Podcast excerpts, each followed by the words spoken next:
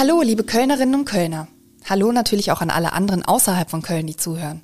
Mein Name ist Sarah Brasak, ich bin stellvertretende Chefredakteurin des Kölner Stadtanzeiger und unterhalte mich im Podcast Talk mit K jede Woche mit Menschen aus dieser Stadt. Manche sind prominent, andere sind nicht prominent, aber interessant. Das sind sie alle.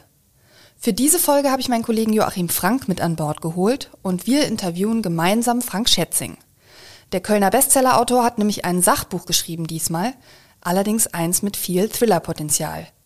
Wir fahren mit Vollgas in den Weltuntergang, heißt es darin. Und das klingt zwar durchaus erschreckend, ist nach Auffassung zahlreicher Klimaexperten aber leider ziemlich realistisch. Schätzing zeigt in Was, wenn wir einfach die Welt retten, aber auch, welche Handlungsoptionen wir noch haben, um die Klimakatastrophe abzuwenden. Bei Talk mit K geht's aber diesmal nicht nur ums Klima, sondern wie immer auch um Köln. Schätzing, der in der Südstadt lebt, hat uns seine Vision von Köln als ökologischer Glitzermetropole am Rhein erklärt. Und wir reden über Annalena Baerbock. Für Schätzing ein gigantischer Trumpf im Ärmel der Grünen. Jetzt aber zum Gespräch.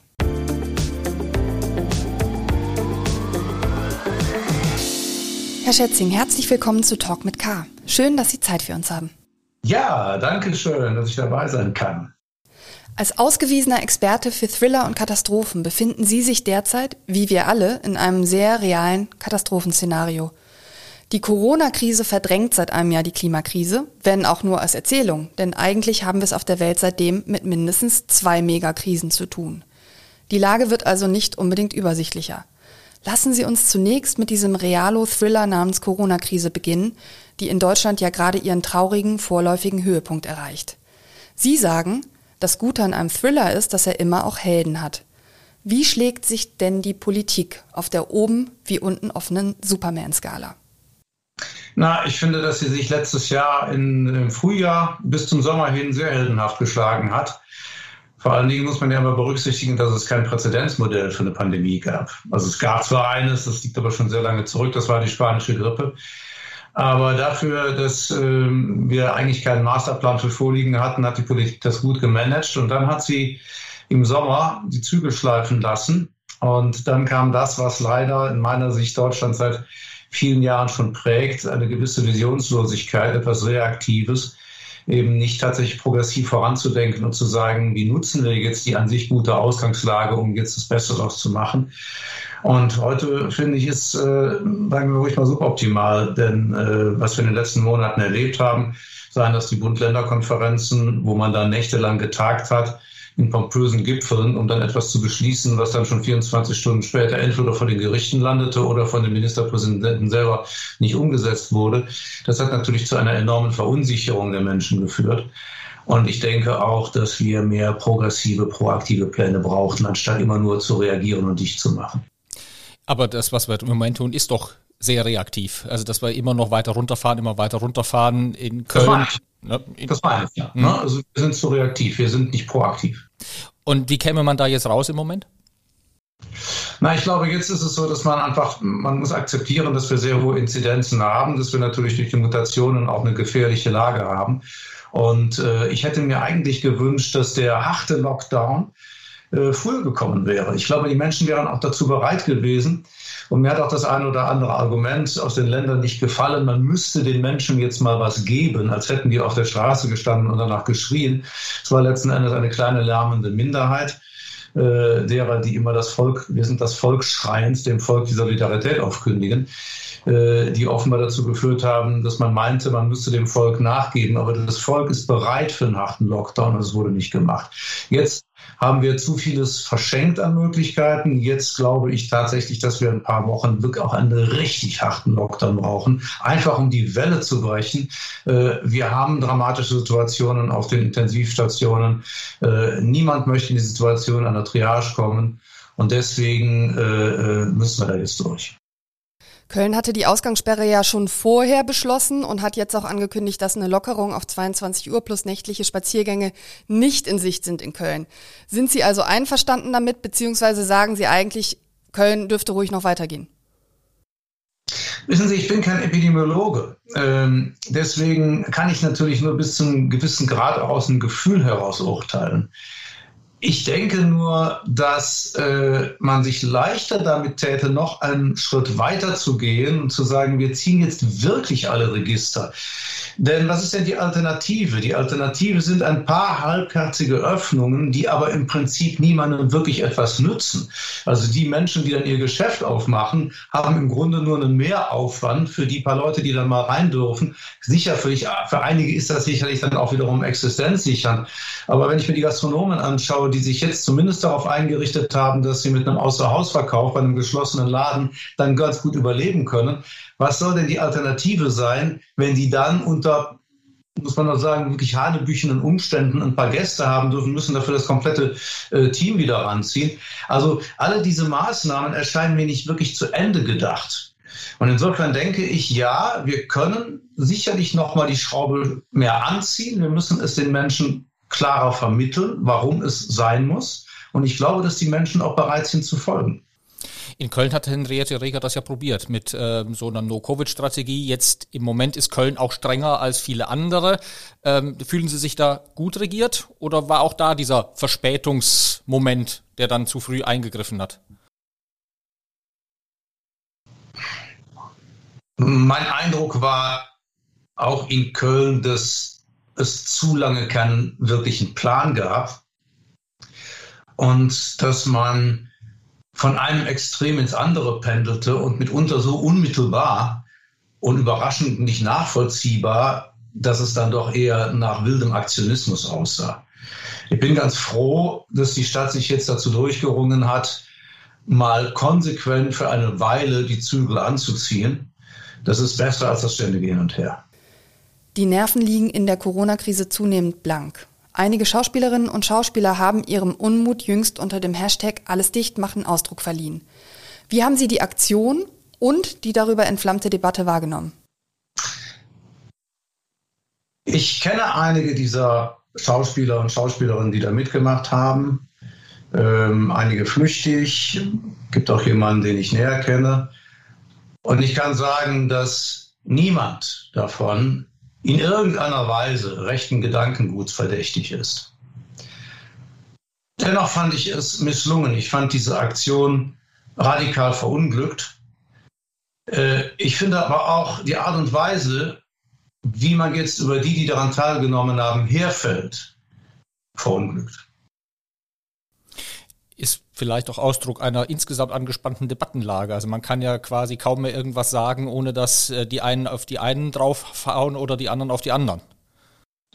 Ja, es ist tatsächlich so, dass wir in einer äh, aus einer, einer Debattierkultur, in der es eigentlich darum geht, einander argumentativ zu durchdringen, ist eine Konfrontationskultur geworden. Den Begriff Kultur würde ich da eigentlich gar nicht mehr anwenden wollen, wo es im Prinzip nur noch darum geht, äh, mit dem noch dickeren Knüppel auf den anderen einzuschlagen äh, und ihn zum Schweigen zu bringen. Und äh, das Maß an Hass, das einem sofort entgegenschlägt, nur weil man anderer Meinung ist, ist zum Teil schon unerträglich. Ist natürlich etwas, was äh, durch das Netz äh, in starker Weise auch genährt worden ist. Und äh, ich denke, da sollten wir zu einer zivilisierteren Umgangsform zurückkehren, weswegen ich auch dafür plädiere, auf der einen Seite laut zu sagen, dass diese Aktion verunglückt war, das auch zu begründen, aber auf der anderen Seite eben jetzt nicht äh, zu fordern, dass man diesen Leuten, die da mitgemacht haben, zum Beispiel keine Rollen mehr gibt. Das ist eine andere Form von Lynchjustiz und äh, das ist nicht besser als das, was man anprangert. Kommen wir von der Debattenkultur zur richtigen Kultur. Sie sind ja mit der Lit Cologne zum Beispiel sehr eng verbandelt. Die muss in diesem Jahr erneut zittern, ob ihr Programm überhaupt stattfinden kann. Also das abgespeckte Programm, was sie sich überlegt hatte. Um welche Kultur machen Sie sich besonders Sorgen? Um die Kultur als solche.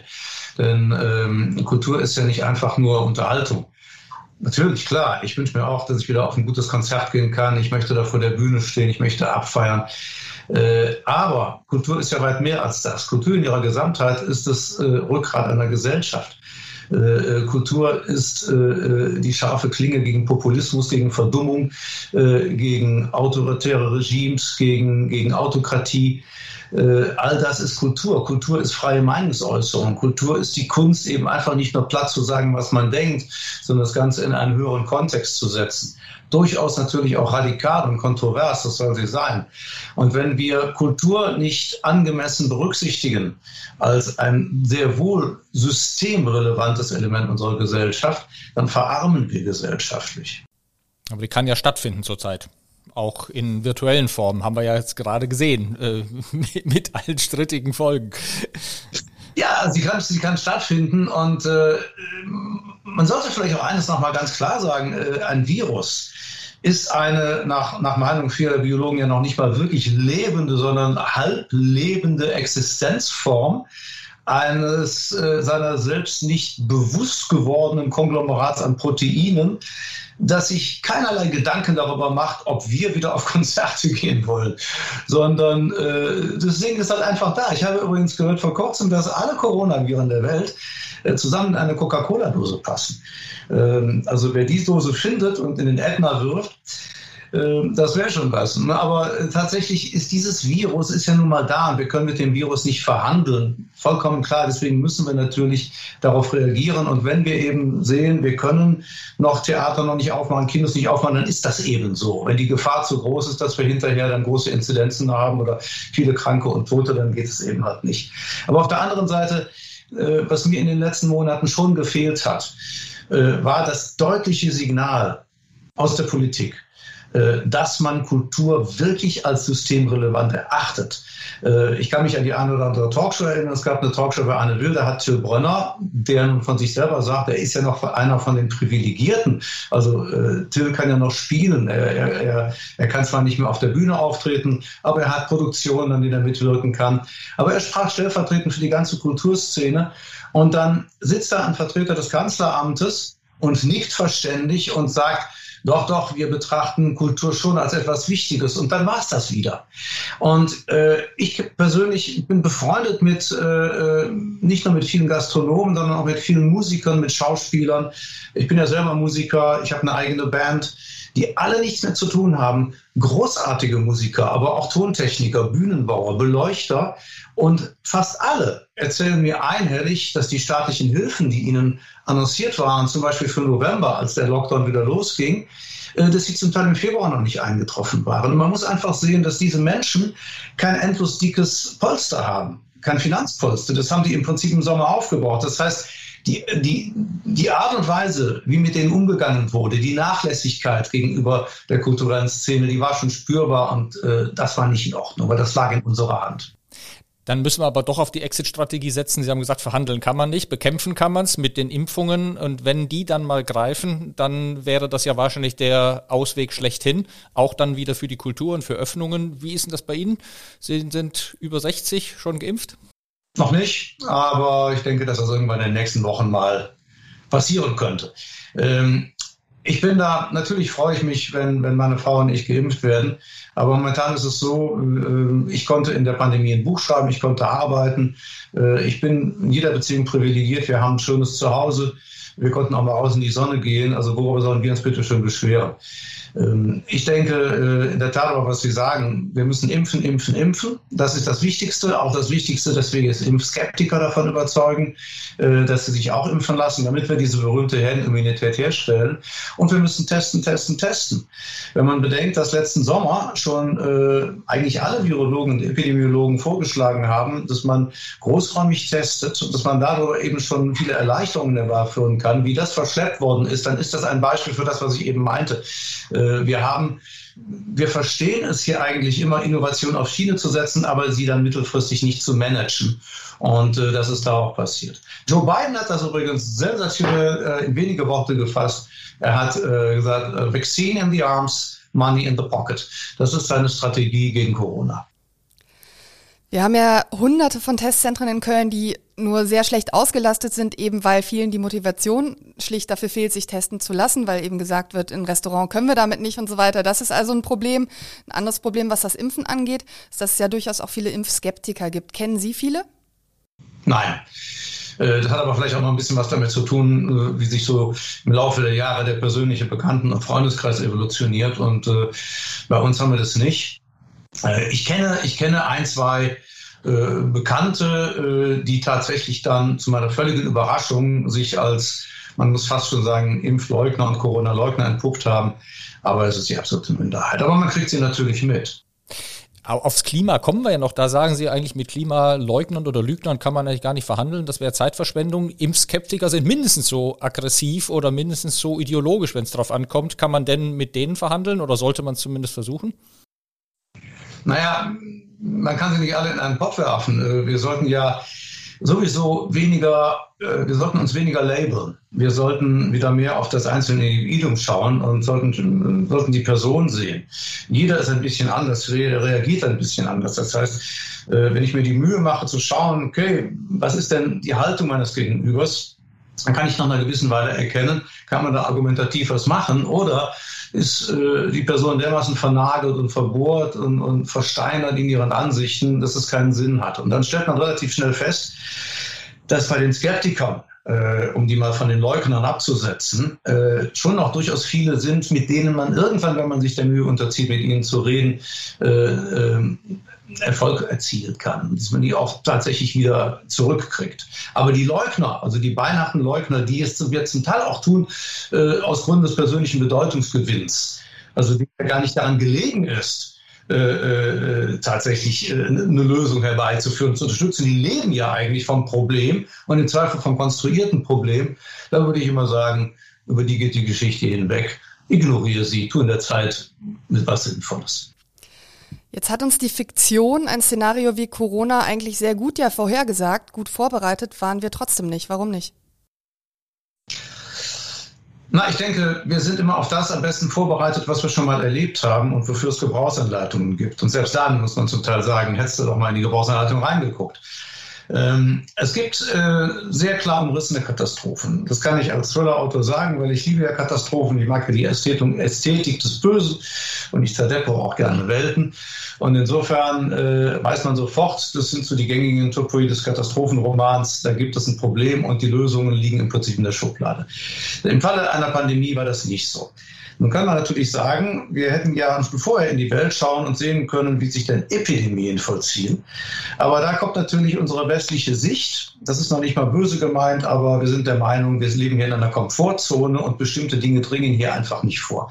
Bestimmte Katastrophen vollziehen sich eben einfach nur in Gegenden der Welt, wo die Leute sowieso immer Probleme haben, wo sie arm sind, wo es immer Überflutungen gibt, wo es brennt, wo der Vulkan ausbricht und wo es dann eben auch mal Epidemien gibt. Das heißt, dass wir obwohl wir doch nur die Möglichkeit haben, uns medial zu jeder Zeit über den Zustand des Planeten zu informieren, dennoch nicht in der Lage sind, empathisch und emotional das zu durchdringen, was in anderen Teilen der Welt stattfindet, waren wir hier nicht vorbereitet. Das Zweite ist, dass man natürlich mit Blick auf die Geschichte hätte sagen können, doch, wir hätten für eine Pandemie ein, äh, eine Handlungsanweisung in der Schublade haben müssen, denn jeder Mediziner hat schon seit Jahrzehnten gesagt, also jeder Forscher auf diesem Bereich hat seit Jahrzehnten schon davor gewarnt, dass wir das bekommen werden. Und zwar übrigens unter anderem auch äh, als Begleiterscheinung des Klimawandels, sich verschiedener Klimazonen beispielsweise, die dann auch Pandemien begünstigen.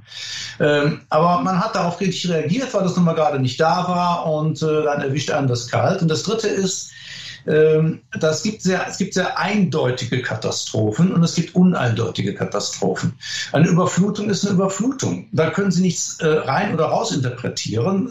Ein Foto reicht und Sie sehen eine überflutete Stadt oder überfluteten Landstrich und sagen Sie Überschwemmung.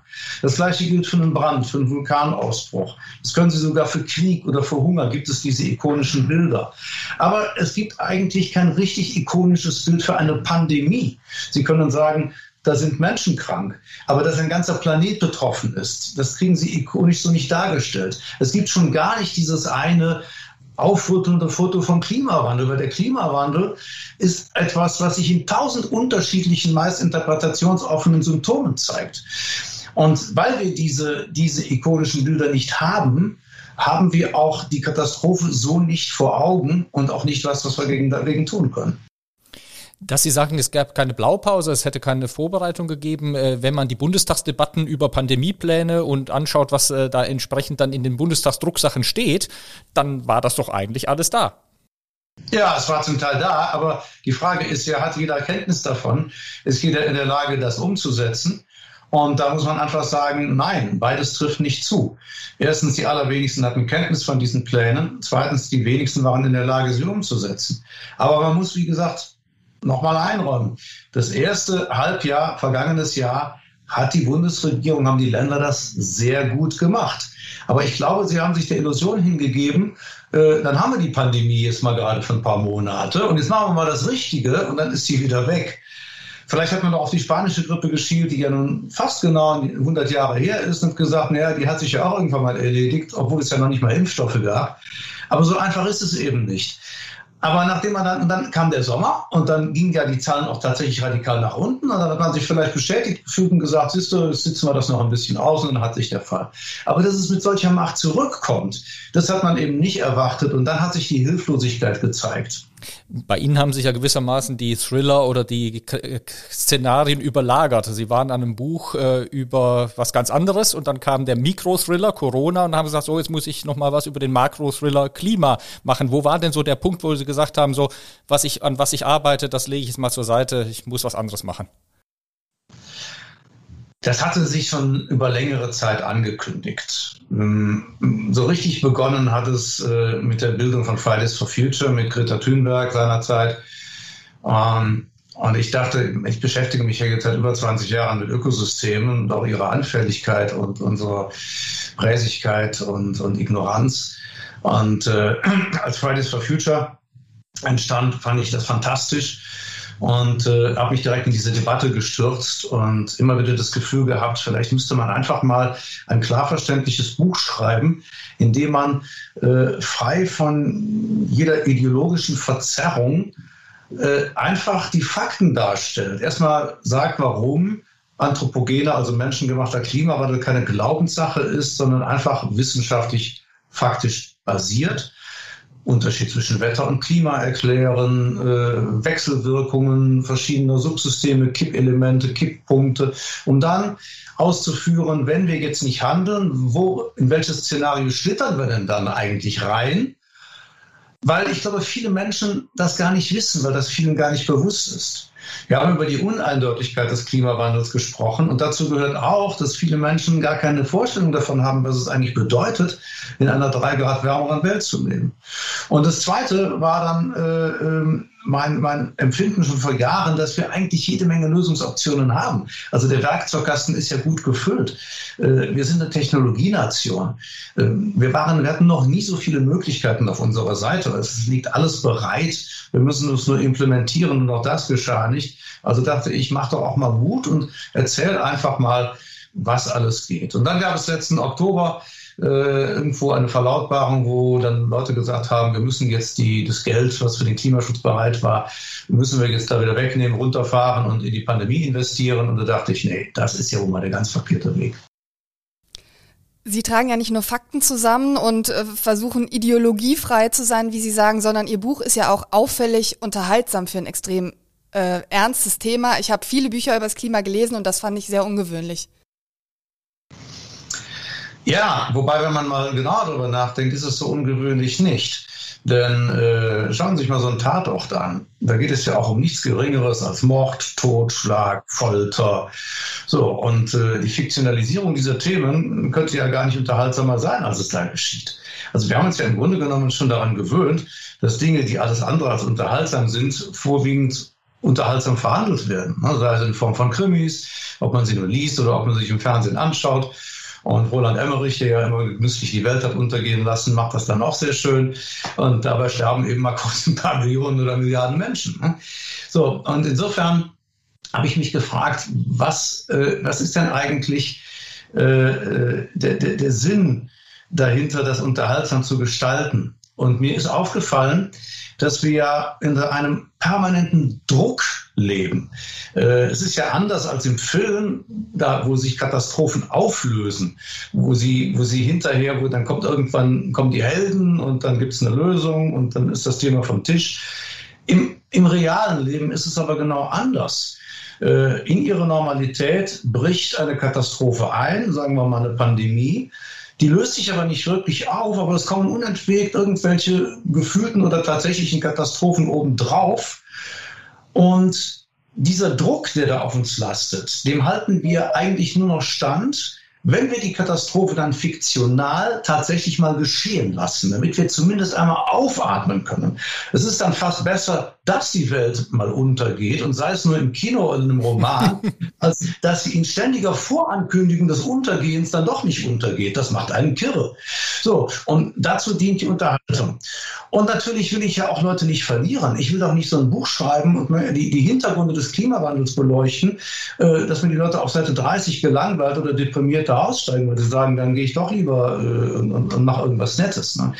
Deswegen die unterhaltsame Form. Und, und den Zeuge Jehovas-Effekt vermeiden, immer wieder den Untergang, der dann gar nicht eintritt, oder wie?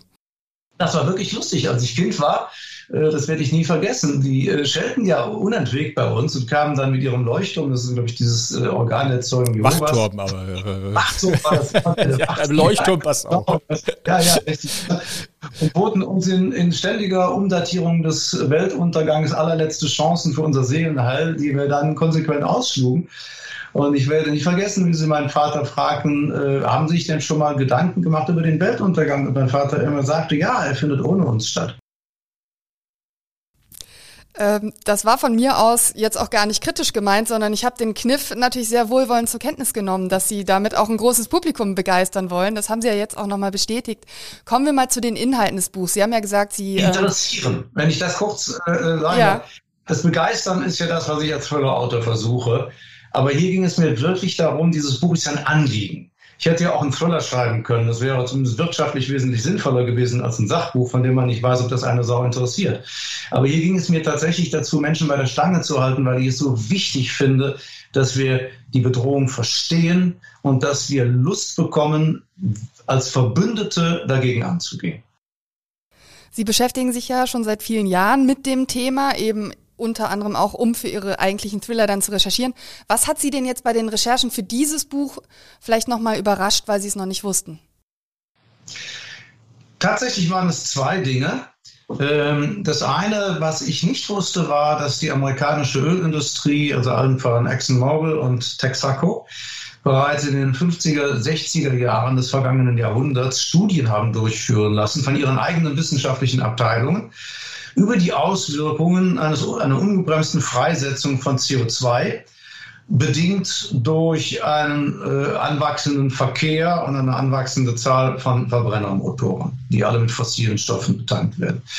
So, und äh, dann sind ja die äh, äh Forschungsabteilungen, speziell von ExxonMobil, sind ja zu dem Schluss gelangt, haben darüber auch ein Papier verfasst, dass wenn das so weitergeht und wenn die zu erwartende Zahl der Automobile, der exponentielle Anstieg des, des, des äh, Automobilverkehrs verbunden mit der Verbrennung von, von, von äh, Kerosin, äh, dass man dann im Jahr 2000 wahrscheinlich die Atmosphäre so sehr vergiftet hat, dass es ernsthafte Probleme für die Menschheit geben könnte. Und dass damals dringend empfohlen wurde, eine alternative Antriebsart zu konstruieren.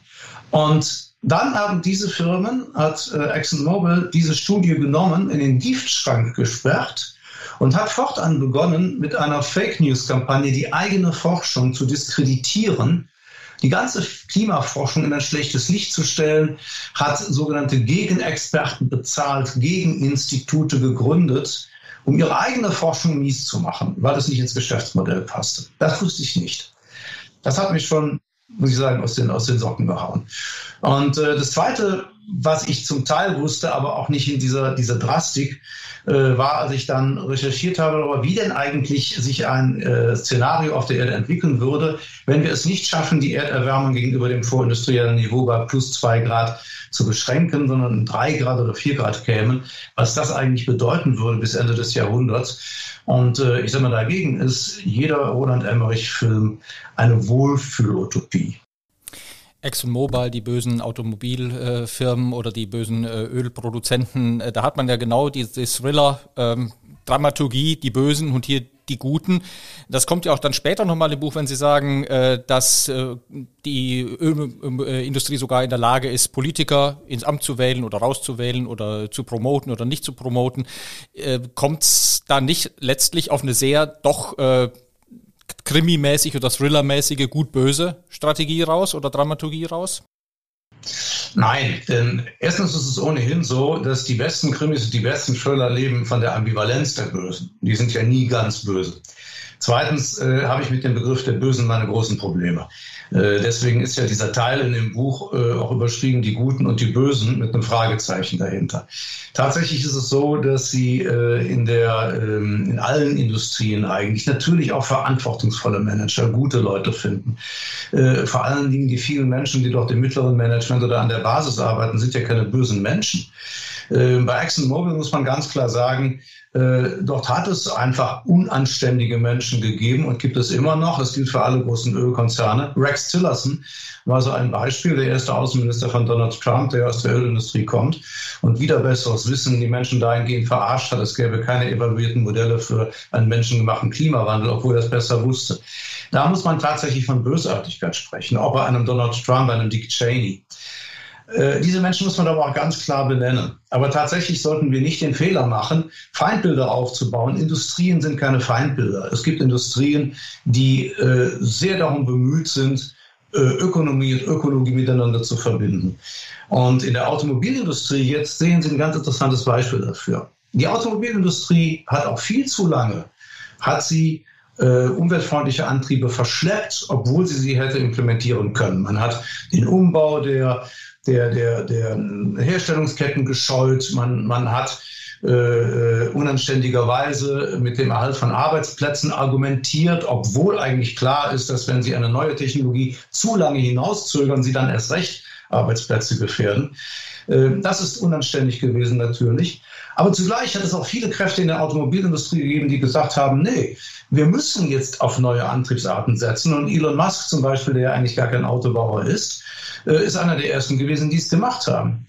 Das Problem ist, jetzt machen es plötzlich alle, die deutschen Automobilbauer äh, sind jetzt plötzlich, verstehen sich jetzt plötzlich als die, als die, die Heilsverkünder der E-Auto-Lehre.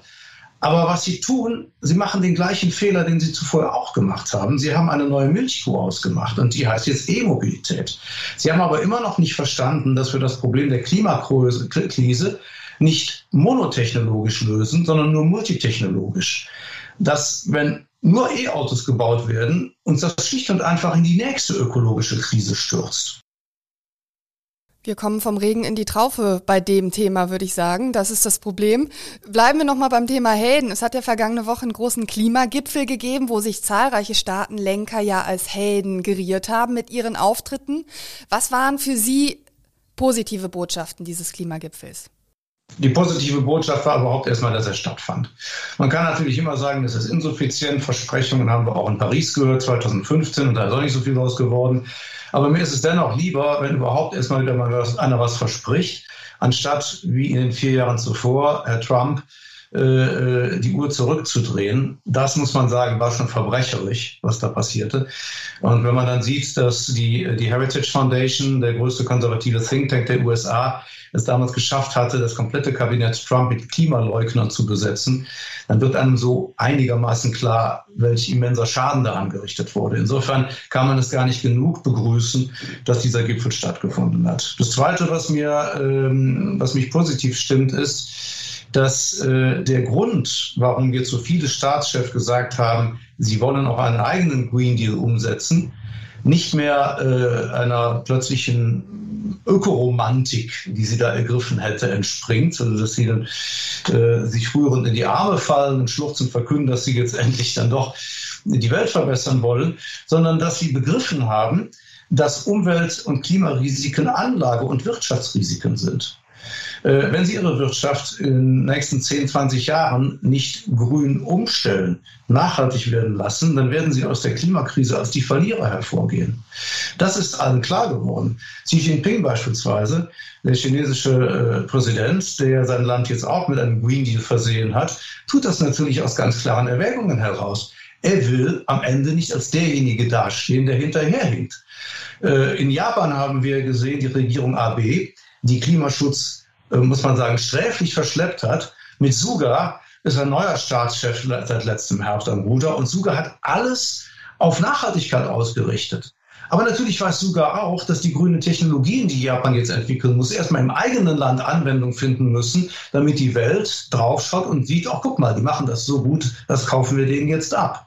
Das heißt, was jetzt gerade passiert, ist, glaube ich, ein neuer ökologischer, äh, ökonomischer Wettlauf auch äh, der aber äh, auf, auf einem äh, ökologisch getrieben ist. Und das ist gut.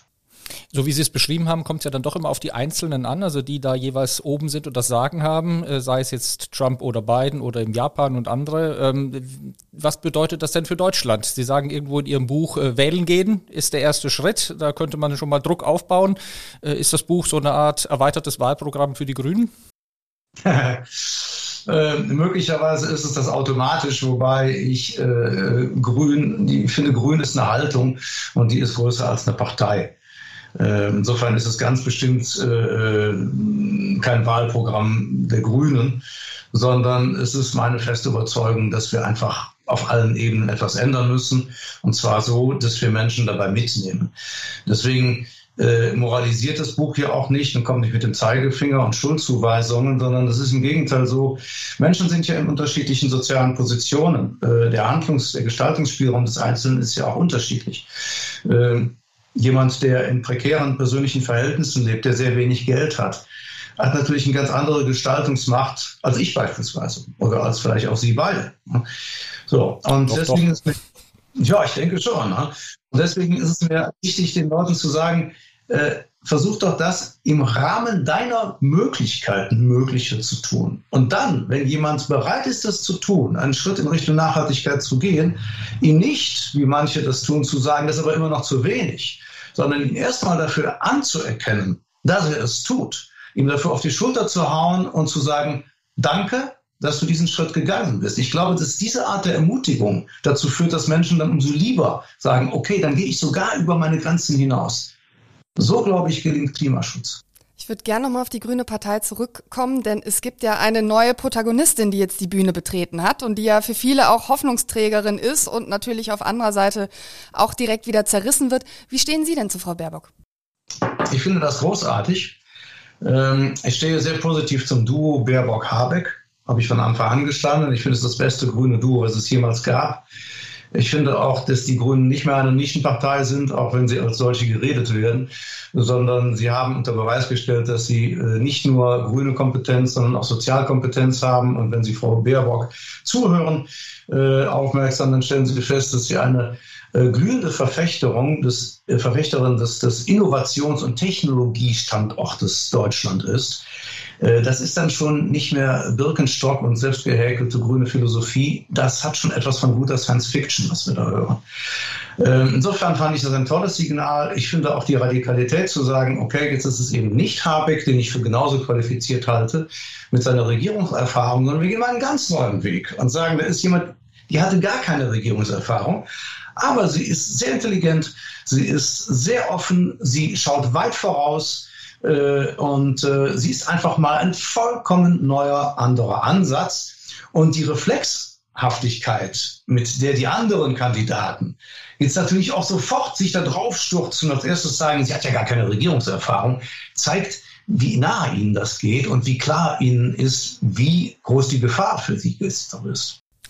Und den Vorwurf des Wohlfühlprogramms, äh, der im Programm der Grünen so enthalten sei, oder so Wohlfühlfaktor, niemandem richtig auf die Füße treten und allen irgendwie genehm sein, mit dem man dann doch nichts schaffen kann, den nehmen Sie ja so ein bisschen den Wind aus den Segeln, indem Sie jetzt gesagt haben, macht doch erstmal das Mögliche, nehmt die Leute mit und dann können wir nochmal weitergehen. Also ist das äh, Programm, diese Wolkigkeit des Programms vielleicht schon die allerbeste Taktik demnach?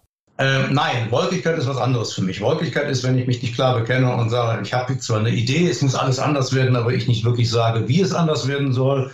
Oder dann mit Ideen um die Ecke kommen, die aber nicht praktikabel sind. Das ist für mich wolkig.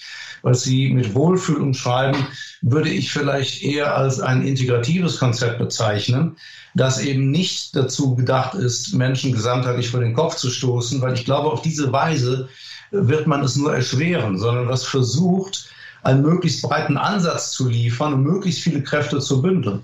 Es geht ja wir haben am eingangs darüber gesprochen. Wir haben leider die Situation, äh, schlimmer noch als vor Jahren, äh, dass, dass wir diese Frontenbildung haben dass man nicht mehr miteinander redet, dass man immer versucht, sich gegenseitig aufs Maul zu hauen, den anderen äh, mundtot zu machen.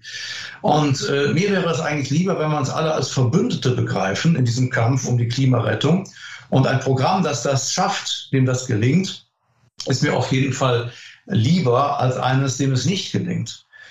Und äh, ich glaube tatsächlich, dass wir in Deutschland zwei Dinge äh, besser machen müssen als in der Vergangenheit. Das eine ist, wir müssen den Technologie- und Innovationsstandort Deutschland wieder nach vorne bringen. Das ist in einer Augenmaß auf Sicht äh, Politik der letzten Jahre komplett verloren gegangen. Wir trauen uns nichts mehr äh, und wir müssen einfach die Klimadiskussion von der Schuld- und Schamdebatte befreien und müssen uns gemeinsam als starkes Team dagegen aufstellen. Politik, Wirtschaft, Gesellschaft. Aber auch ganz klar ist, wenn ich das noch anfügen darf, je, wir können das lang und breit darüber sprechen, was jeder für einen persönlichen Beitrag leisten kann. Aber es darf die Diskussion nicht entpolitisieren. Die großen systemischen Weichenstellungen muss die Politik vornehmen und sie muss dabei radikaler sein, als sie es in der Vergangenheit war. Jetzt sagen Sie, Sie wollen von Verboten nichts wissen, weil daraus, ich zitiere, wer sich immer unter Anklage sieht, der wird kein fröhlicher Klimaretter. Jetzt zeigen aber ja die letzten Jahre, dass es einfach nicht gereicht hat, ja. Also der, der Fuß ist nicht vom Gaspedal gefahren. Äh, wir fahren mit Vollgas in den Weltuntergang rein. Kommt man da weiter, wenn man nicht auch auf Verbote setzt? Es ist ja keineswegs so, als ob wir in unserer Gesellschaft ohne Verbote leben würden, sondern wir haben ja ein Regelwerk. Und natürlich kann man immer wieder aufs Neue darüber nachdenken, ob man dieses Regelwerk an der einen oder anderen Stelle nicht erweitert. Wenn ich hingehe, zum Beispiel in, in, äh, in Schweden ist es so, dass äh, ab 2025 kein Neuwagen mehr mit Verbrennermotor verkauft werden darf. Das ist ein Verbot. So, ein solches Verbot halte ich für sinnvoll.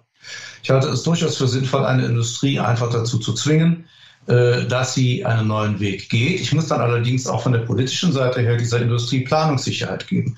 Verbote nützen eben nichts, wenn eben von der anderen Seite dann nicht auch der Rahmen dafür geschaffen wird. Wenn ich beispielsweise sage, ich will, dass jetzt nur noch E-Autos produziert und verkauft, dann muss ich aber auch das äh, Netz der Ladestationen in einer Weise bereitstellen, dass Menschen sich ein E-Auto kaufen wollen und dass Industrien sagen, okay, dann muss ich die aber auch verkaufen können, weil sonst bin ich morgen pleite. Und ich muss dieses Netz der Ladestationen natürlich so aufstellen können, dass dort grüner Strom betankt wird und kein schmutziger Strom. Also muss ich die Vollversorgung durch erneuerbare Energien vorziehen. Das ist wieder eine politische Aufgabe. So geht das eine mit dem anderen Hand in Hand. Und dann bin ich durchaus von Zeit zu Zeit auch der Meinung, äh, dass man Dinge reglementieren muss und möglicherweise einfach auch durch eine neue Form der Gesetzgebung. Wovon ich aber nichts halte, ist, äh, dass man äh, den Menschen jetzt plötzlich an allen Ecken und Enden verbieten will, so zu leben, wie sie leben möchten. Dass man sagt, du darfst auch morgen kein Fleisch mehr essen, du darfst dies nicht mehr, du darfst das nicht mehr. Das ist der falsche Weg. Einfach aus einem schlichten Grund.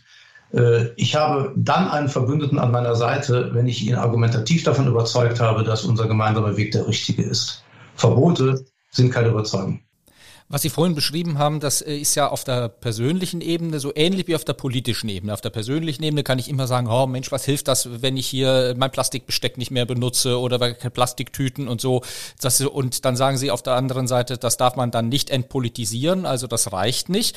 Aber auf der großen Ebene findet das doch auch statt. Deutschland emittiert nur zwei Prozent. Was hilft es, wenn wir und die anderen nicht? Und Bolsonaro holzt den halben Regenwald ab. Äh, was, was hilft da alle Anstrengungen in Deutschland? Also da, man kommt doch immer wieder in diese Ver Vergeblichkeitsdebatten, äh, ob jetzt mit verboten oder ohne. Und wie wollen Sie daraus? Also zwei Prozent äh, sind zwei Prozent. Das ist nicht viel, das ist aber auch nicht nichts. Insofern, selbst wenn ich diese zwei Prozent schaffe, ist es nicht vergeblich, sondern dann sind es zwei Prozent, die ich beisteuere. Zweitens ist es so, dass man Deutschland mit seinem politischen Schwergewicht und seinem hoffentlich bald auch wieder äh, industriellen und innovativen Schwergewicht nicht auf die zwei Prozent beschränken kann. Erstens, sind wir eine Nation in der Welt, auf die man hört. Wir sind mit anderen in Handelsbeziehungen, wir sind mit anderen in politischen Beziehungen. Unser Wort hat Gewicht, äh, unsere Politik hat Gewicht. Wir können, wenn wir nachhaltige Leben, nachhaltiges Leben vorleben, können wir Einfluss auf andere Nationen nehmen. Wir können andere Nationen durchaus auch mit einem, bis zu einem gewissen Grad unter Druck setzen. Wir können aber auch als reiches Land wenn wir grüne Technologien implementieren, das tun, was dringend geboten ist, nämlich diese grünen Technologien armen Ländern und Entwicklungsländern kostenlos bereitstellen, damit sie bei ihrer sehr berechtigten Wunsch zu prosperieren nicht die Fehler wiederholen müssen, die wir gemacht haben, sondern auf nachhaltige Technologien zurückgreifen können. Wir müssen, dürfen uns nicht der Illusion hingeben, dass wir die, das Klima retten, wenn alle reichen Länder jetzt plötzlich Green Deals haben, sondern das Problem ist, dass ein großer Teil der Menschheit arm ist und dass diese Länder prosperieren möchten und dass sie dafür nachhaltige Technologien brauchen und die Unterstützung der reichen Länder. Das kann Deutschland auch leisten. Wenn wir es schaffen, hier wieder an die Kette der Innovatoren zu gelangen und innovative grüne Technologien zu exportieren, dann ist unser Beitrag auch größer als diese besagten zwei Prozent. In jedem Fall kann man uns darauf nicht reduzieren. Und dann ist es ja natürlich noch so, dass andere auf Deutschland schauen und sagen, gucken mal, wenn die jetzt nachhaltig ein nachhaltiges Modell implementieren. Also angenommen, träumen wir doch mal ein bisschen sagen, Annalena Baerbock wird Kanzlerin. Dann hätten wir ja so eine Situation. Dann hätten wir eine grüne Bundesregierung. Das heißt, alle schauen jetzt natürlich auf diese Bundesregierung und sagen, werden die es schaffen, in Deutschland Ökonomie und Ökologie so zu vereinen, dass wir uns motiviert fühlen, dieses Modell nachzuahmen. Und das wird sich innerhalb weniger Jahre entscheiden. Und da glaube ich, können wir weit über unsere 2% hinausgehen, einfach durch unsere Vorbildfunktion, wenn wir es richtig machen.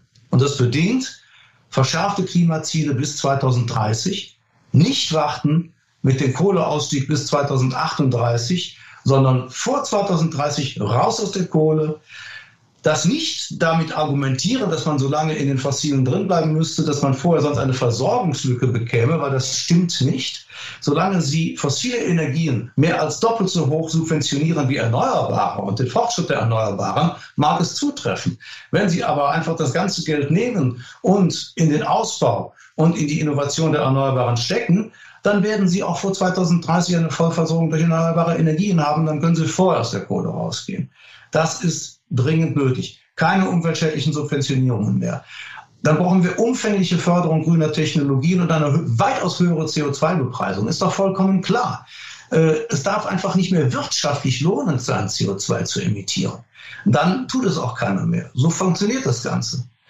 Und wir müssen die Wirtschaft auf nachhaltige Produktion umstellen und müssen die grüne Marktführerschaft für Deutschland und Europa in den nächsten Jahren erreichen. Dann könnte Deutschland Vorbildmodell werden. Lange gesprochen, Entschuldigung, ich sollte kürzer antworten. Das war ja auch nicht eine lange Frage. Das Thema ist komplex. Das ist absolut richtig. Ich würde auch gerne wieder ins Klein-Klein äh, sozusagen äh, des Umsetzungsstaus äh, kommen, in dem wir stecken. Wir haben ja kein Problem, dass wir nicht wissen, was wir tun müssen, sondern wir setzen es nicht um. Ein Beispiel, es ist ja politisch betrachtet ja schon schwierig, ein Kilo Fleisch 30 Cent teurer zu machen, also Tierwohlabgabe, immer mit dem Argument, jeder muss sich alles leisten können, fast jeden Tag, obwohl wir den Warenpreis am Ende natürlich auch alle bezahlen, nämlich durch die Hintertür. Wie stehen Sie zu solchen Diskussionen? Da sind wir ja auch schon nah sozusagen am Verbotsthema, aber immer mit dem Argument, es darf nichts teurer werden, damit wir alle mitnehmen. Am Beispiel Fleisch jetzt. Das wird so nicht funktionieren. Ähm, das ist ja genau das Problem. Wir haben ja bestimmte Erzählungen unseres Lebens. Und eine dieser Erzählungen, der über viel zu lange Zeit geglaubt wurde, war, dass es alles immer zu jeder Zeit zum immer billigeren Preis irgendwo zu kaufen gibt. Ähm, eigentlich, wenn man einfach nur fünf Minuten darüber nachdenkt, kann das auf einem begrenzten Raum mit begrenzten Ressourcen, aber einer wachsenden Weltbevölkerung nicht funktionieren. Wie soll das denn gehen? Ähm, dann haben wir leider irgendwann akzeptiert, dass wir Dinge nicht mehr nach ihrem Wert beurteilen, sondern nach einer eigenartigen Vereinbarung, die den Wert der Dinge nach dem immer günstigsten Angebot bemisst. Auch das kann auf die Dauer nicht funktionieren. Übrigens sowohl was Waren als auch Dienstleistungen als auch Kultur angeht. Äh, in jedem Fall findet eine Entwertung statt. Wenn ich es immer haben kann, ist es nichts Besonderes mehr. Wenn ich es immer haben kann, bin ich auch immer weniger bereit, das für was zu bezahlen. Das heißt, ähm, wir sollten uns vielleicht einfach mal wieder mit dem Gedanken anfreunden, dass es nicht um Verbote geht, also jemandem zu sagen, das darfst du jetzt gar nicht mehr, aber dass eine selbst auferlegte Verknappung ja auch den Reiz der schönen Dinge wieder erhöht. Ähm, es ist natürlich ein etwas altmodisches Beispiel, aber der berühmte Sonntagsbraten, als ich Kind war, gab es den berühmten Sonntagsbraten bei der Oma. Ich habe mir diesen Sonntagsbraten unfassbar gefreut. Der war dann noch köstlich. muss ich eigentlich wirklich unentwegt alles ständig verfügbar haben, ohne was dafür zu bezahlen? Ich finde, diesen Narrativ sollten wir uns wirklich verabschieden. Vor allen Dingen sollten wir unseren Blick darauf lenken, wie viele Menschen auf der Welt das nicht haben. Und dazu sollten wir vielleicht auch mal äh, uns die Frage stellen, äh, was bedeutet denn eigentlich arm sein in der Welt? Es gibt es diese totale Armutsgrenze der Weltgesundheitsorganisation, die äh, sagt, ab 1,95 Dollar am Tag, wenn du drunter liegst, dann bist du arm. Dann bist du nach totalen Maßstäben arm. Was heißt das? Heißt das, wenn ich drei Dollar am Tag habe, dass ich nicht arm bin? Da lachen die Hühner. Wenn ich mir tatsächlich mal, ich mal differenziert hinschaue und sehe, wie leben die Menschen, wie lebt jeder Einzelne, dort, wo er auf der Welt lebt, unter seinen spezifischen Umständen, dann komme ich sehr schnell zu dem Schluss, dass die Armutsgrenze eigentlich eher irgendwo zwischen 8 und 14 Dollar am Tag liegt. Und dann sind dreieinhalb Milliarden Menschen auf der Welt arm. Und dann muss ich mir die Frage stellen, ob dieses Narrativ von der ständigen Verfügbarkeit zu immer weniger Geld ob das nicht auch ein zutiefst zynisches, ungerechtes Modell ist und ob ich mich nicht besser dabei fühlen würde, wenn ich mit den anderen teile. Aber der deutlich größere politische Hebel wäre es ja einfach zu sagen, wir verbieten die Schleppfangnetze, wir verbieten Billigfleisch, indem wir bestimmte Bedingungen vorschreiben. Ähm, damit würden wir ja die viel größeren Schritte machen, als zu versuchen, jeden zu überzeugen, jeden mitzunehmen. Wir wissen, Bequemlichkeit ist ein großes Thema. Ich habe das am Plastiktütenbeispiel im Supermarkt selbst gemerkt. Ja, nachdem sie verboten wurde, nehme ich plötzlich selbstverständlich den Jutebeutel mit. Ja, also wäre das nicht der bessere Hebel, einfach zu sagen, ähm, politisch wird das einfach abgedreht, das, was sich in den letzten Jahren sozusagen als Perversion ja letztlich entwickelt hat. Äh, das stimmt, da bin ich bei Ihnen. Ich glaube, dass man, äh, dass man diese Art von Verboten auch braucht.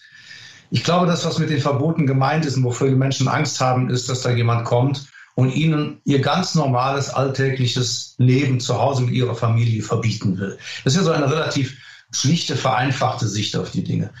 Ähm, und man muss sich vielleicht auch nochmal klar machen, dass ja die Widerstände äh, gegen Klimaschutz, übrigens auch gegen die Corona-Politik, aber Klimaschutz vielleicht auch noch mehr, vieler Menschen sich nicht daraus speisen, dass die, diese Menschen jetzt einfach nur äh, ignorant und bräsig oder bösartig sind, sondern das kommt vielmehr aus einer Angst.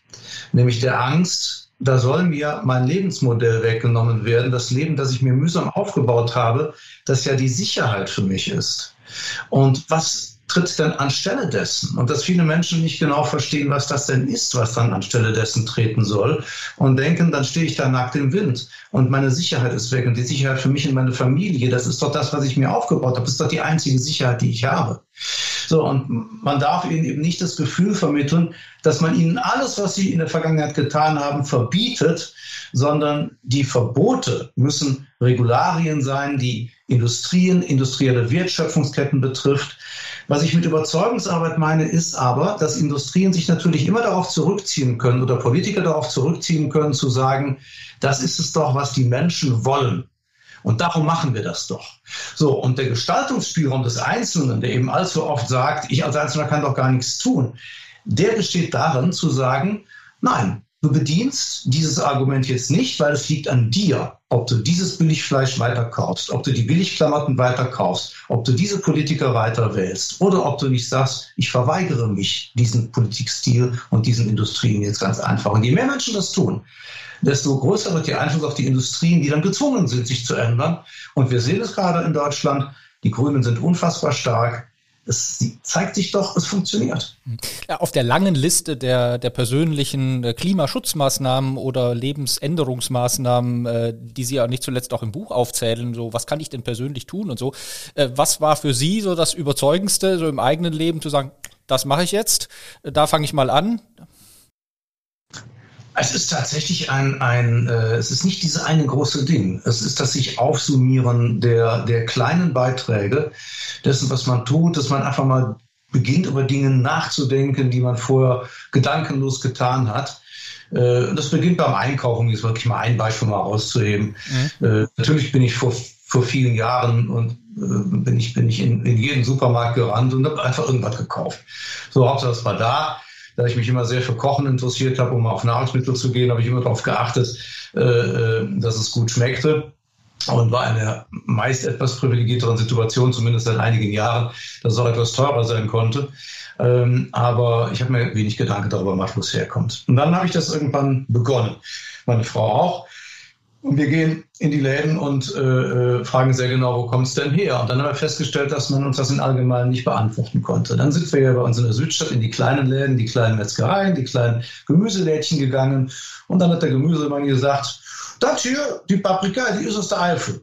Da weiß ich genau, wo das herkommt. Und ich, das ist, die sind wirklich gut. Die sind gut. Dann hat er genau beschrieben, wie die das da machen. Und dann denkst du, oh, wie geil ist das denn? Ne? Und dann, so, und irgendwann willst du gar nichts anderes mehr kaufen. Lieber fährst du ans andere Ende der Stadt und freust dich einfach daran. Du freust dich auch daran, dass das ist ja nicht so ein abstraktes Bio-Kaufen. Du freust dich plötzlich daran, dass du weißt, es kommt von diesen und jenen Bauern und dass du denen einen fairen Preis zahlen kannst. Denn ein großes Problem dessen, was wir haben, gerade mit Lebensmitteln, besteht ja auch darin, äh, dass Landwirte gezwungen sind, so zu produzieren, weil auch ihnen einfach kein fairer Preis mehr gezahlt wird. Also das sind so die kleinen Beiträge, wo man immer mehr feststellt, hör mal, ist doch cool, dass wir das machen. Ist das nicht schön? Man freut sich dran. Hm. Ähm, so zum Schluss ihres Buches, da kommt so ein Rauschmeißer, mit dem ich nicht gerechnet hätte und äh, wo ich gedachte, oh Mann, da werden sich aber eine Menge Sympathien äh, verscherzen mit. Sie plädieren auf einmal für die Atomkraft als Übergangstechnologie. Äh, wie das? Es ist nicht wirklich ein Plädoyer, würde ich sagen, sondern es ist die Einladung, äh, über die Möglichkeit nachzudenken, übrigens auch die Einladung an mich selbst, mit ungewissem Ausgang. Äh, es ist ja eine fiktive Figur, es ist ja hier bei ein paar wenige fiktive Figuren dann doch in diesem Buch und es ist eine fiktive Figur, die das sagt. Und äh, mal ehrlich, ich bin da nicht für das verantwortlich, was fiktive Figuren ja, sagen. Ja, ja, ja, ja, okay. Das ja, da könnte man ja gleich fragen, ob sie, ob sie denn auch tatsächlich fürs Buch um die ganze Welt gejettet sind. Sie sind ja in Australien und auf der Nein, Arktis und überall. überall. Aber selbstverständlich. Ja. Nein, Spaß, Spaß beiseite. Ja. Äh, ich, ich bin der Meinung, dass wir es uns nicht leisten können, nicht über alle Möglichkeiten offen nachzudenken. Es geht ja gar nicht darum, das explizit zu tun. Aber äh, zum Teil scheint mir, scheinen mir die Ressentiments, zum Beispiel gegen äh, äh, Kernkraft, ähm, scheinen mir auch aus einer äh, aus einer etwas veralterten Informationslage zu stammen. Man hat einfach irgendwann absolut nachvollziehbar. Ich übrigens auch. Ich bin auch gegen Atomkraft auf die Straße gegangen. Äh, absolut Aktivist gegen Atomkraft immer gewesen. Aber irgendwann habe ich mich aufgehört, damit zu beschäftigen. Und ich glaube, die allermeisten haben irgendwann aufgehört, sich damit zu beschäftigen. Aber in einer Situation wie der, in der wir sind, in der wir vor einer globalen Krise stehen, die die ultimative globale Krise sein könnte und schlimmstenfalls dazu führen könnte, dass sich der Planet in einen Planeten verwandelt, auf dem wir nicht mehr leben können als Spezies. In einer solchen Situation, wo wir uns die Frage stellen müssen, ob wir mit den uns zur Verfügung stehenden Werkzeugen das schnell genug erreichen, äh, die große Katastrophe abzuwenden, muss man, meine ich, jede Technologie immer wieder aufs Neue auf den Prüfstand stellen, um zu sehen, hat sie es denn zwischenzeitlich geschafft, die Risiken zu minimieren, sodass man sagen kann, ihr Einsatz, auch übergangsweise, wäre vertretbar vor dem Hintergrund des viel größeren Übels, wenn wir es nicht täten. Das ist das Plädoyer in der Tat. Und ich finde, das sollten wir auch bei Atomkraft tun, mit welchem Resultat auch immer. Wir sind jetzt im Finale und ich möchte nochmal zum Klein-Klein kommen, denn wir müssen am Ende natürlich auch nochmal über Köln reden. Sie wissen ja, wir Kölner reden immer über Köln. Und jetzt, jetzt kommen wir endlich zum richtig Wichtigen. Genau. Vor allen Dingen ist es ja so, politisch hat Köln ja vorgemacht, was im Herbst passieren könnte auf der Bundesebene. Die Grünen sind ja seit Herbst bereits stärkste Kraft und wollen jetzt auch einiges auf den Weg bringen, nachdem sie monatelang erstmal diskutiert haben. Was steht denn auf Ihrem Wunschzettel für Köln ganz oben in Sachen Klima? Ich würde mir wünschen, dass wir etwas visionärer sind als Stadt, ähm, dass wir keine Symbolpolitik betreiben. Äh, ich bin der Letzte, der was gegen Radwege hat. Ich bin der Letzte, der was gegen verkehrsberuhigte Zonen hat. Mein Eindruck war nur bis jetzt, dass das zum Teil so ein bisschen reingestreut wurde ins städtische Konzept. Ich aber nicht so richtig das System, den Plan dahinter gesehen habe. Ähm, und ich möchte raus aus der Symbolpolitik in den großen Wurf. Der große Wurf ich glaube, das steht aber auch im äh, Programm der Grünen. Der große Wurf bestünde ja beispielsweise darin, dass ich fortan, wenn ich Dächer baue, dass das selbstverständlich Solardächer sind. Äh, dass ich versuche, Freiflächen äh, äh, solar aufzurüsten. Dass ich aber zugleich auch äh, mir den Status quo in der Solarforschung anschaue und sage, okay, ich pflastere da jetzt nicht die altmodischen, klobigen Paneele drauf, äh, die 18 Prozent Energieausbeute haben, sondern Köln könnte sich ja mal überlegen, ob man hier nicht eine Forschungs- und Herstellungsanstalt für innovative Solartechnologie baut. Äh, zum Beispiel die Weiterentwicklung von sogenannten Perovskit-Solarzellen. Das sind winzige kleine, zum Teil mikroskopisch kleine Solarzellen, äh, die einen Energieertrag von 40 Prozent haben, die sie wie Farbe verschreichen können. Ich finde es ganz großartig, mal über Science-Fiction-Konzepte in Köln nachzudenken, dass man einfach Hausfassaden mit Solarfarbe bestreicht. Was ich ein ganz großartiges Konzept fände, wäre Vertical Gardening. Ähm, es ist ja tatsächlich so, was damals übrigens ja schon sehr weitsichtig in der Adenauer-Ära angelegt worden ist, nämlich unser Grüngürtelsystem, ist ja nicht einfach nur dafür gedacht gewesen, dass Menschen Naherholungsform haben, sondern das ist ja sehr raffiniert durchdacht dass man durch Belüftungsschneisen über diese grüne Lunge die Stadt tatsächlich belüftet und kühlt. Das kann man weiterführen, indem man einfach Hausfassaden begrünt. Das sind Konzepte, die von Stadtplanern für die Zukunft vorgesehen sind. So etwas könnte Köln machen. Köln könnte verkehrsberuhigte Innenzonen schaffen und könnte sagen, okay, lass uns doch einfach hier, da, also wir, wir parken außerhalb, da wird dann genug Space zur Verfügung gestellt und innerhalb gibt es selbstfahrende, von künstlicher Intelligenz gesteuerte autonome Cabs, die die Menschen jetzt von A nach B bringen. Jetzt sagen Sie, na ja, aber das ist ja dann nicht praktikabel, das ist ja Science Fiction. Da sage ich Ihnen, nein, das gibt alles schon. Das wird alles schon gebaut. Eine Stadt könnte einfach nur sagen, das ist unsere Agenda 2030 und bis dahin möchte Köln eine Stadt werden, die modernste, innovative, sagen wir mal auch durchaus glitzerndste, glamouröseste grüne Metropole Deutschlands, die mehr Energie erzeugt, als sie verbraucht. Ich wünsche den Grünen, jetzt wo sie die Möglichkeiten haben, da sie an der Macht sind, dass sie genau das tun. Klingt so, als sollten Frau Reker und die Grünen Sie dringend mal als Berater an den Tisch holen. Haben Sie schon gemacht? Äh, nein, es ist zumindest meines Wissens noch nicht geschehen. Ich stehe jederzeit gerne zur Verfügung, solange ich aber nicht in die Partei eintreten muss, weil ich bin kein Mensch für Vereine. Man hört jetzt ein bisschen aus dem, was Sie gesagt haben, äh, was Köln sein könnte, auch noch so ein bisschen den, den ähm, Ihre Vergangenheit heraus. Sie waren ja auch Werbetexter. Sie hatten also auch Übung darin, Visionen für Produkte zu entwerfen, zum Beispiel. Jetzt nochmal angenommen, Frau Reker würde Sie engagieren, zum Beispiel, oder Köln Tourismus. Sie wären jetzt also müde vom Thriller schreiben. Welches Potenzial hat die Stadt Köln für Sie? Welches Asset würden Sie sich rausholen? Welche Zeile wäre es vielleicht? Oh, also ich habe jetzt wirklich keinen, keinen Slogan parat. Also den kann ich Ihnen auf die Schnelle nicht liefern. Äh, ich bin sehr lange aus diesem Business raus, aber auf der anderen Seite steckt es mir natürlich nach wie vor im Blut. Ähm, ich finde, dass Köln wahnsinnig viel Potenzial hat. Äh, erstmal, diese Stadt ist äh, relativ klassenlos und liebenswert. Die Menschen gehen miteinander sehr freundlich um. ich bin viel unterwegs, auch in Deutschland seit vielen Jahren. Es gibt andere tolle Städte mit tollen Menschen natürlich, aber Köln hat ein sehr integratives Potenzial. Das ist schon mal gut. Ähm, zweitens, es gibt in Köln ein sehr großes kreatives Potenzial. Äh, dieses kreative Potenzial hat sich in der Vergangenheit ein bisschen darin erschöpft, dass man immer wieder den eigenen Bauchnabel besungen hat. Ich bin ja auch der Meinung, äh, dass es zwei Daseinsformen im Universum gibt, nämlich Köln und Umland. Und Köln ist Köln und Umland ist eben alles bis zu den Grenzen des beobachtbaren Weltraums. Aber man sollte eben tatsächlich sich auch mehr als Teil des Umlands verstehen und eben nicht nur als Nukleus. Und äh, insofern würde ich die Kreativität Kölns gerne freigesetzt wissen im Interesse eines größeren und höheren Ganzen. Äh, insofern glaube ich, ist es eher gemanagt werden müsste in Köln, diese Kreativität. Und äh, da würde ich mir einfach mehr Vision wünschen, ja.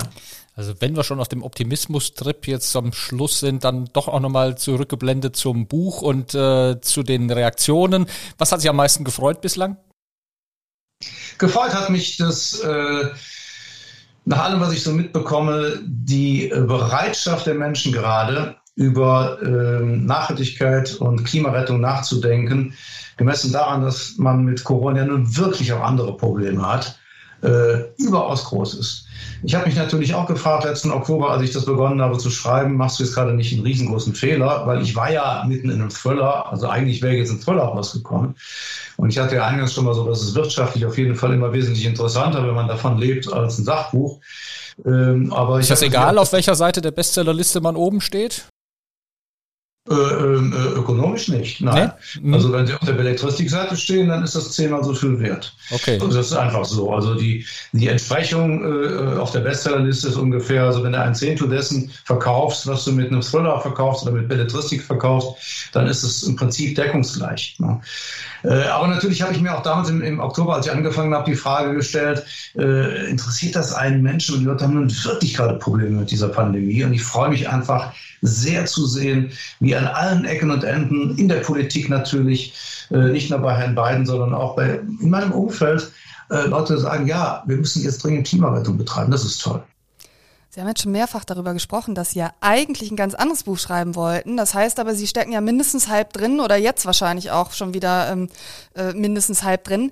Das neue Projekt, an dem Sie jetzt sitzen, wird spannend, weil, machen Sie mal einen Blick in die Zukunft. Was, was können Sie schon verraten? Für die linke Seite von der Bestsellerliste. Es wird spannend, weil wie immer vorher nichts darüber verraten wird und das ist spannend. Okay, das ist natürlich enttäuschend. Ja, das ist aber, das kennen wir ja schon. Äh, nicht, nicht über die neuen Bücher reden, damit es kein anderer klaut. Ähm, aber vielleicht, aber das, was schon da geschrieben steht. Äh, der letzte Teil des Buches ist ja diese Science Fiction, die das Ideenlabor. Das hat mich auch total elektrisiert, weil da waren so viele tolle Sachen drin, wo man dachte, ach ja, Mensch, äh, kann ja vielleicht doch noch klappen, kann ja vielleicht doch noch was werden. Was war denn da für Sie so äh, der Asset oder das, die Idee, wo Sie sagten, wow, das ist es, äh, das, das müsste, wenn ich eins umsetzen könnte, dann würde ich das jetzt machen. Und zwar äh, so praktisch in Serie.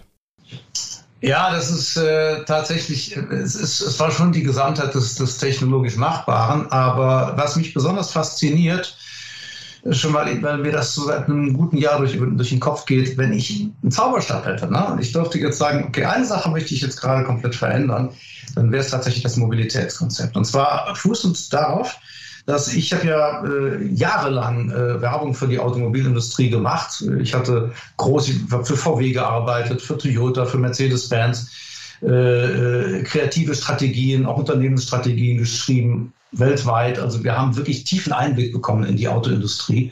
Und es war interessant zu sehen, dass man sich immer die Frage gestellt hat, äh, welche Art Auto wollen die Leute denn eigentlich in zwei, drei Jahren kaufen? Aber keiner ist auf die Idee gekommen, dass die Leute gar kein eigenes Auto mehr kaufen wollen. Und genau das sehen wir jetzt gerade, dass äh, gerade junge Leute das Auto nicht mehr als Statussymbol betrachten und eigentlich nur denken, was soll ich mit diesem Klotz, der mir da irgendwo die Garage verstopft oder wo ich immer abends gucken muss, wo ich den hinstelle. Der steht doch nur die meiste Zeit rum. Und da kam mir die Idee, dass ähm, wenn wir uns vorstellen, der Individualbesitz eines Autos ist nicht mehr erstrebenswert, ähm, sondern wir bauen Auto, autonome Cabs. Diese Cabs kann ich mir jederzeit rufen. So ein Cab kommt vor meiner Haustür, nimmt mich auf und bringt mich irgendwo hin. Dieses Cab wird gesteuert von künstlicher Intelligenz. Das ist so wenig ein Auto, wie ein Handy noch ein Telefon ist, sondern es ist im Prinzip ein erweiterter Lebens- und Arbeitsraum, in dem ich mich jetzt aufhalte, bis ich irgendwo wieder aussteige und das Cab nimmt sofort die nächste Fahrt wieder auf dann hätte ich, und die, diese Caps werden im kleinen Maßstab über E-Mobilität, äh, über Elektro äh, angetrieben und im größeren Maßstab über grünen Wasserstoff dann hätte ich sofort den Bestand an notwendigen Fahrzeugen auf ein Drittel reduziert, ohne dass jemand eine Fahrt missen müsste. Das heißt, ich hätte sofort das Stadt- und Landbild befreit von zwei Dritteln aller Fahrzeuge.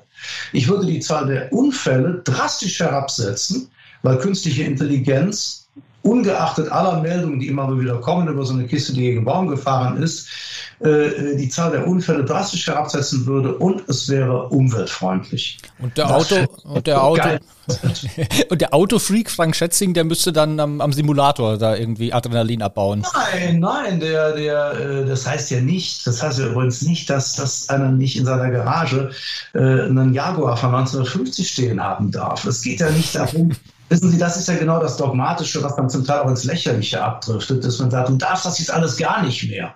Doch, weil das, was dann noch in CO2 ausgestoßen würde, bei den paar Leuten, die wirklich ein Fable für Oldtimer haben und sagen, mit der Kiste knatter ich jetzt zehnmal im Sommer bei schönem Wetter übers Land, das ist wirklich zu vernachlässigen. Es geht ja um die großen Würfe, das große System, das uns aber den, gerade darum den Spielraum lässt, eben das, was sich vielleicht nicht gehört, aber dann trotzdem tun zu dürfen. Herr Schätzing, ich komme ein allerletztes Mal wieder meiner Aufgabe nach, Sie von der großen Vision sozusagen ins Klein-Klein zu holen. Und ähm, das ist auch die letzte Frage. Wir werden ja hoffentlich aus dieser einen Krise, in der wir gerade sind, nämlich der Corona-Krise, irgendwann mal halbwegs heil wieder herauskommen. Und meine letzte Frage wäre, welches lang vermisste werden Sie dann als allererstes wieder tun? Ein Kölsch trinken gehen, ein frisch gezapftes. Mir ist aufgefallen, dass ich seit einem Dreivierteljahr kein Bier mehr getrunken habe. Bier ist für mich gleichbedeutend mit Kölsch. Und äh, ich will nicht sagen, dass es mir existenziell fehlt, aber es nagt schon. Zum Wohl. Vielen Dank für dieses Gespräch. Sehr gerne.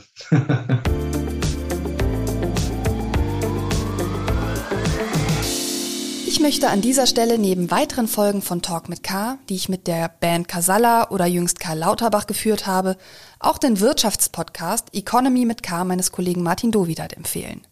Außerdem den Schulpodcast Schulcheck von Hendrik Geisler und natürlich die Wochentester, das wöchentliche Newsformat mit Wolfgang Bosbach und Christian Rach. Alle diese schönen Podcasts finden Sie auf unserer Internetseite, konkret unter ksda.de slash podcast oder indem Sie das Stichwort Kölner Stadtanzeiger bei einer Podcast-Plattform Ihres Vertrauens eingeben. Sie können die Podcasts dort kostenfrei abonnieren, um keine Folge zu verpassen. Ich melde mich nächste Woche wieder und sage bis dahin Tschüss und auf Wiederhören. Talk mit K.